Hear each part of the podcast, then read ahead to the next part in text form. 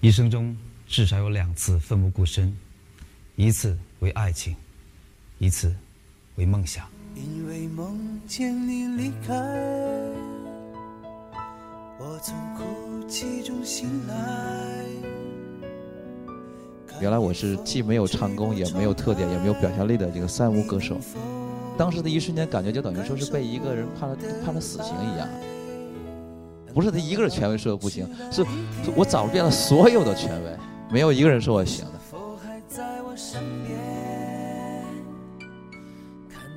但那个时候我过得依然很快乐，因为我觉得我自己在实现我自己的梦想。每个导演其实他一生拍的故事都是关于他自己。青春片很多都是导演自传体的青春。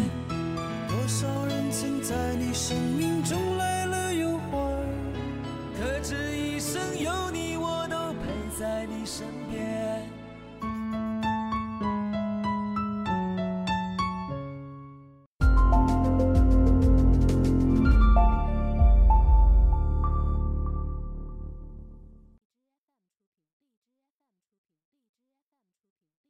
今天呢，我给大家讲的就是关于我这个电影《一生有你》的这样一个由来。大家知道这个《一生有你》是讲什么故事吗？还不知道吧？青春、爱情，还有什么？那讲什么的故事呢？校园，肯定是校园。发生在哪个哪个大学？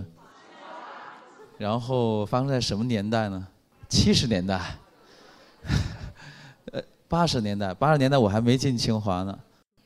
对，九十年代。这是一个关于青春、校园、爱情、梦想的一个故事。开始的时候呢，我也是有点犹豫，说如果拍这样的一个故事，当代的青年人，甚至是九五后，他们会喜欢吗？去年我在创作这个剧本的过程中，啊，用了两个半月的时间，啊，走遍了咱们国家的二十八个高校，啊，分别去了。武汉啊，昆明啊，南京啊等很多很多地方，就跟这个九五后的大学生做了一个当面的一个调查，他们还真的很喜欢我们那个年代的故事。我们那个年代也出了一些人物，大家知道这个那个年代是校园民谣刚刚兴起和鼎盛的年代啊。大家知道校园民谣的发源地是哪个大学吧？真是清华是吧？啊，高晓松，对，水木年华，李健。这个年代确实，当代的很多人非常的喜欢，想去了解。然后呢，我也跟一个特别有名的一个导演，他跟我说了一席话。他说，每个导演其实他一生拍的故事都是关于他自己。青春片很多都是啊导演自传体的青春，比如说啊那些年我们追过的女孩，我的少女时代，比如说像姜文的阳光灿烂的日子等等等等，其实都是关于导演自身的一个。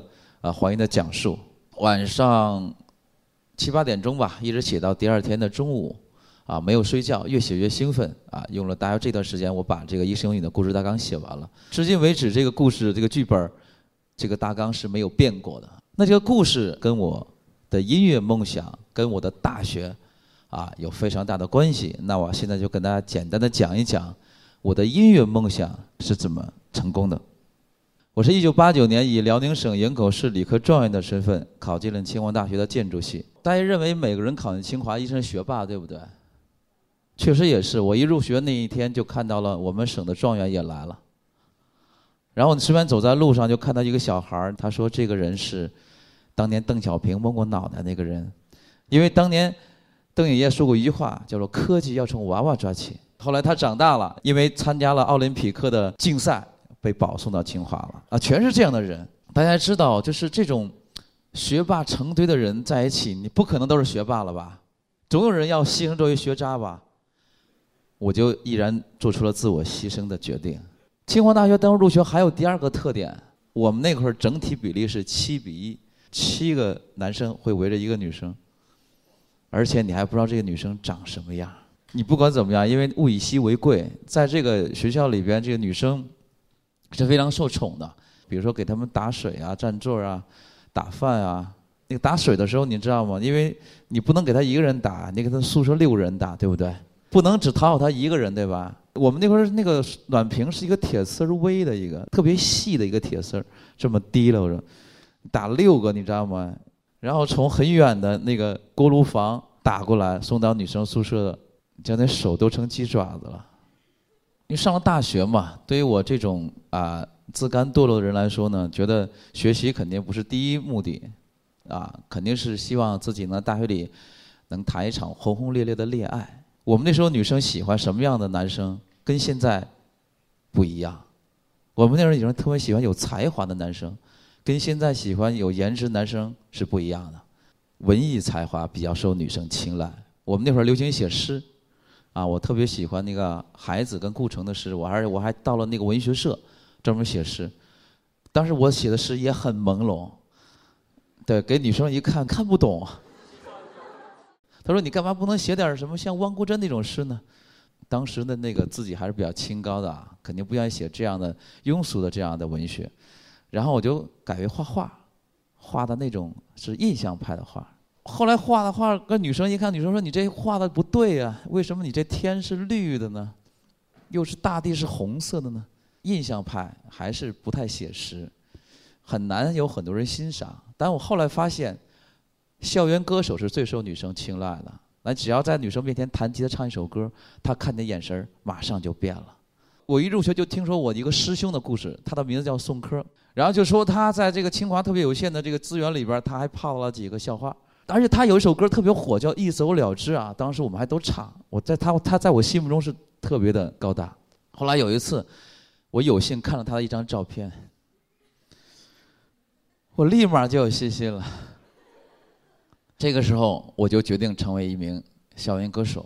然后呢，我就买了一本书，这本书的名字我记得很清楚，叫做《一个月学会弹吉他》。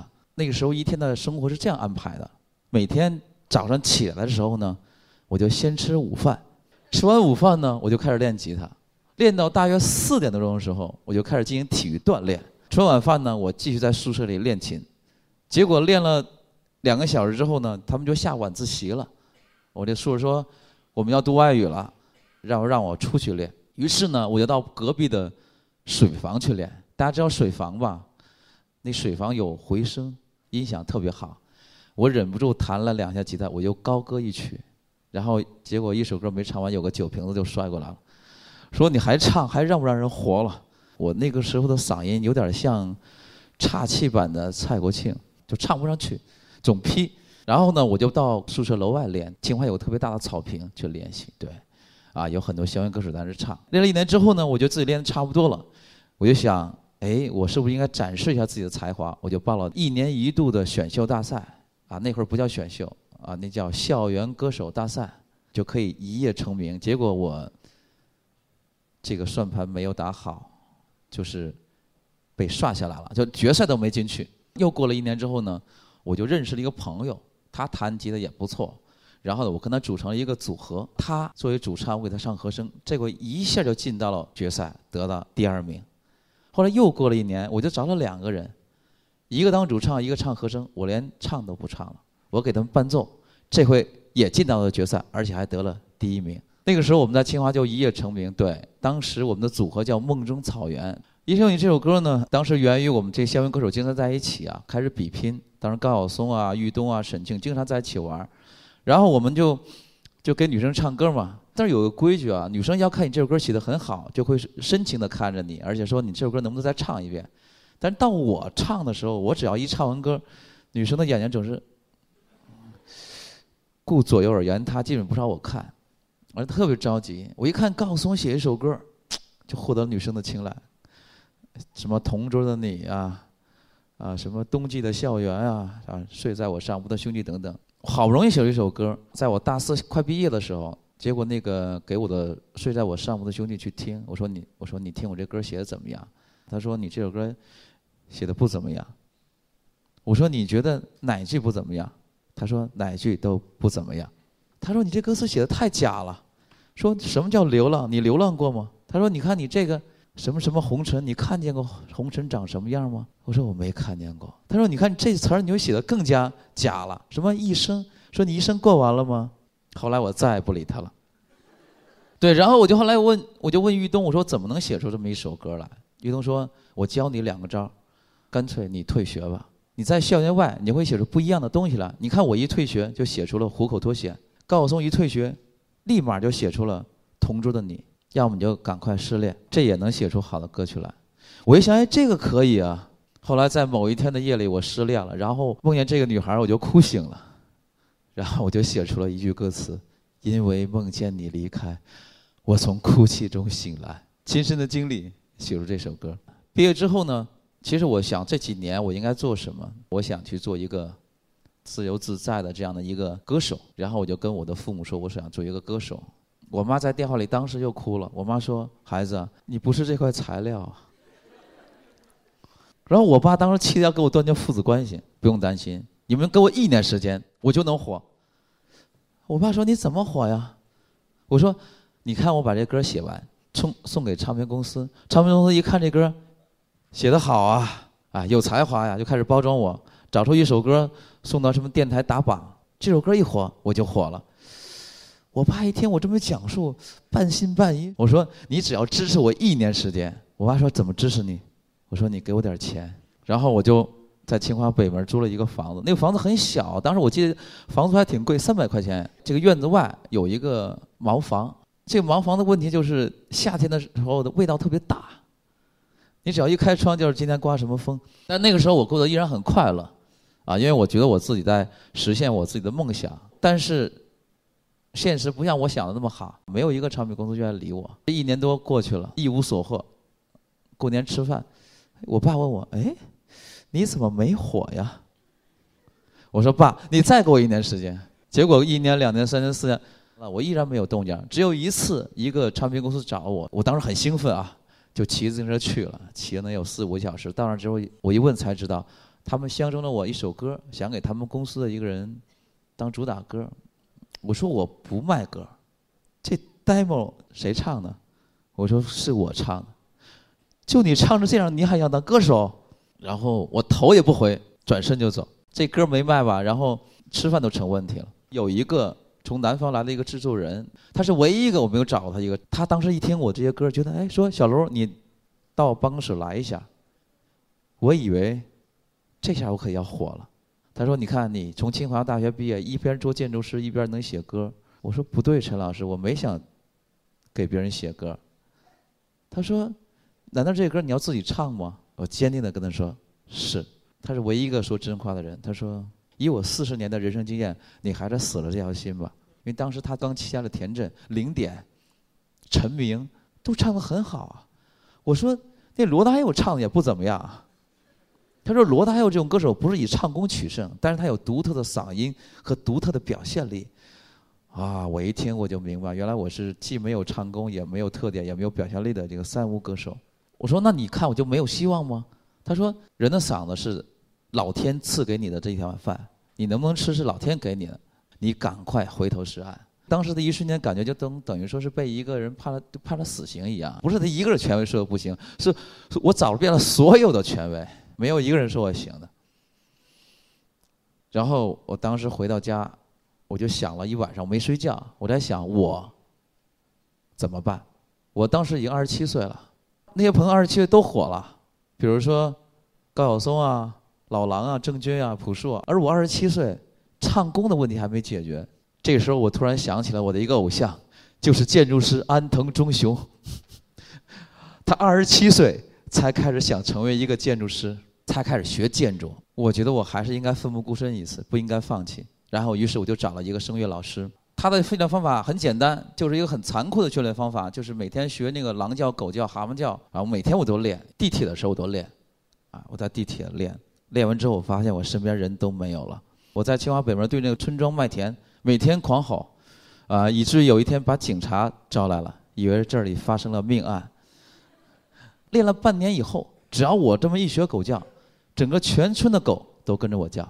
练了大约有一年半，我觉得自己差不多了，我就跟我的母亲说：“我说妈，你支持我最后一次，我这次要能冲出去当歌手，我就冲出去；如果冲不出去，”我就认命了，但是你不让我去最后一次尝试，我觉得我这辈子都不会很开心。怎么支持你？给我点钱。我用那张那笔钱做了我人生中的第一张专辑，名字叫《未来的未来》。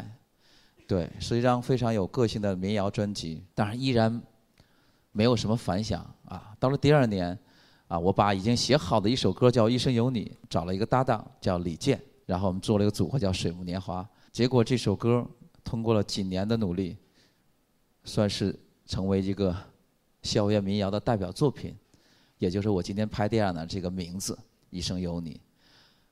一个人怎样去成功？对我来说，我觉得第一点要自信，第二点就是要去坚持。有一次我在演出的时候，那次从武汉到信阳，然后正好高速公路往那儿开，突然间下大雪封路了，于是我就在那个高速公路待了一晚上。